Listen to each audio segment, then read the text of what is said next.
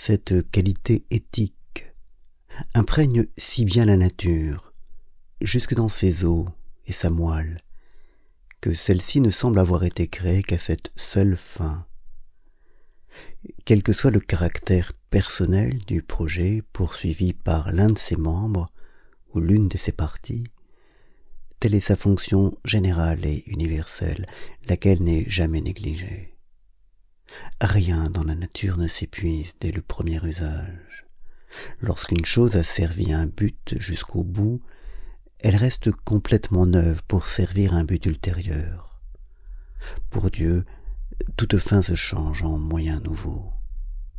Ainsi, l'intérêt du bien-être est en soi petit et misérable, mais pour l'esprit, c'est une initiation à la doctrine de l'utile, à savoir qu'une chose n'est bonne qu'autant qu'elle sert, et que le concours des parties et des efforts nécessaires à la production d'une fin est essentiel à tout être, quel qu'il soit.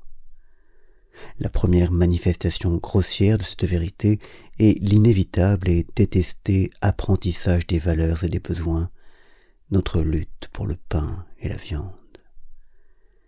Il a déjà été démontré que tout processus naturel est la traduction d'une loi morale. La loi morale gît au centre de la nature et rayonne vers sa circonférence. Elle est le sang et la moelle de toute substance, de tout rapport et de tout processus.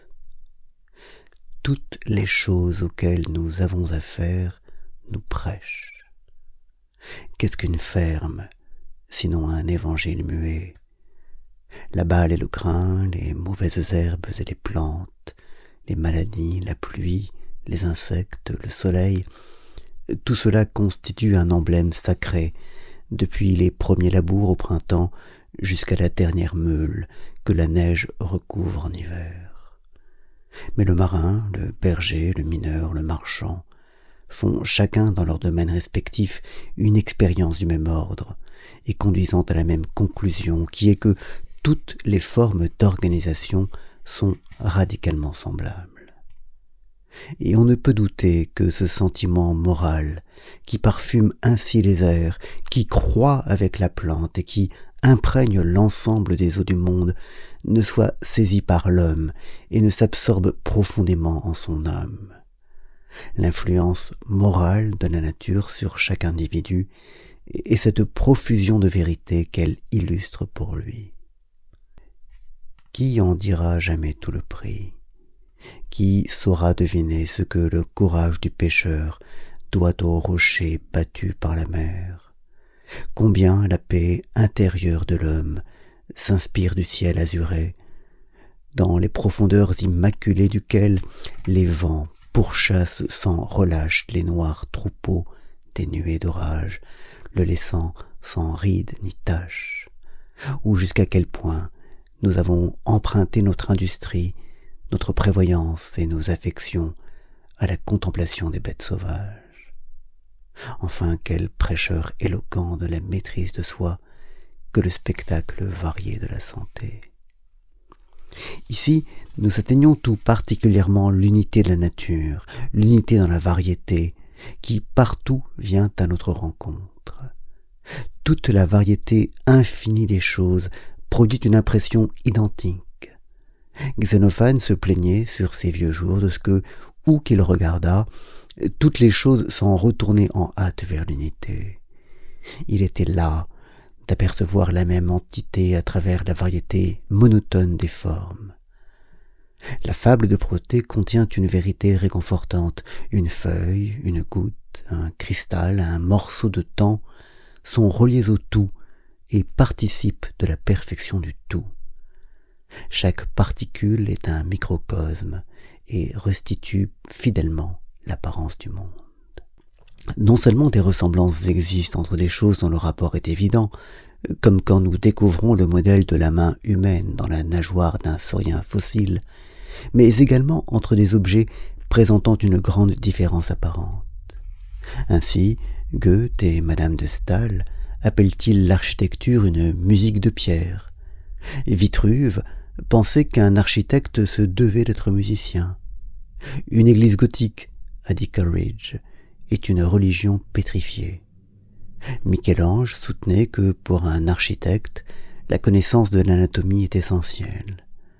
Dans les oratorios de Haydn, les notes suggèrent non seulement des idées de mouvement, telles celui du serpent, du cerf ou de l'éléphant, mais aussi des couleurs, comme celle de l'herbe verte par exemple. La loi qui régit l'harmonie des sons ressurgit dans l'harmonie des couleurs. Le granit ne varie dans ses lois que par le plus ou moins grand degré de chaleur de la rivière qui l'érode. L'écoulement de la rivière ressemble au flux de l'air au-dessus d'elle.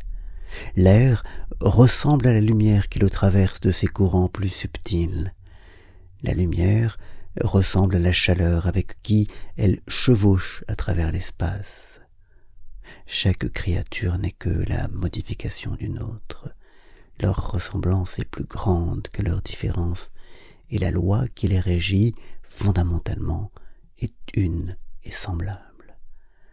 Les règles d'un art donné ou les lois d'un organisme particulier restent valables d'un bout à l'autre de la nature.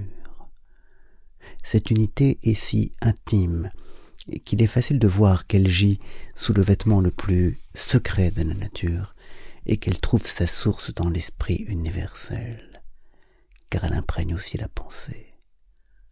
Toute vérité universelle que nous exprimons par des mots implique ou suppose toutes les autres vérités. Omne verum vero consonat. Elle est comme un grand cercle sur une sphère qui comprendrait tous les cercles possibles, lesquels cependant peuvent être dessinés et la comprendre de la même manière. N'importe quelle vérité du même ordre est l'être absolu vu par un de ses côtés. Toutefois, il a d'innombrables côtés. Cette unité centrale est encore plus évidente dans les actions. Les mots sont les organes finis de l'esprit infini. Ils ne peuvent embrasser la totalité de ce qui est contenu dans la vérité. Ils la brisent, la fragmentent et l'appauvrissent. L'action est la promulgation et la perfection de la pensée. Une action juste semble combler l'œil, et se rattacher à la nature tout entière. Le sage, en faisant une chose, les fait toutes, ou, dans cette chose qu'il fait bien, il aperçoit l'équivalent de tout ce qui est bien fait.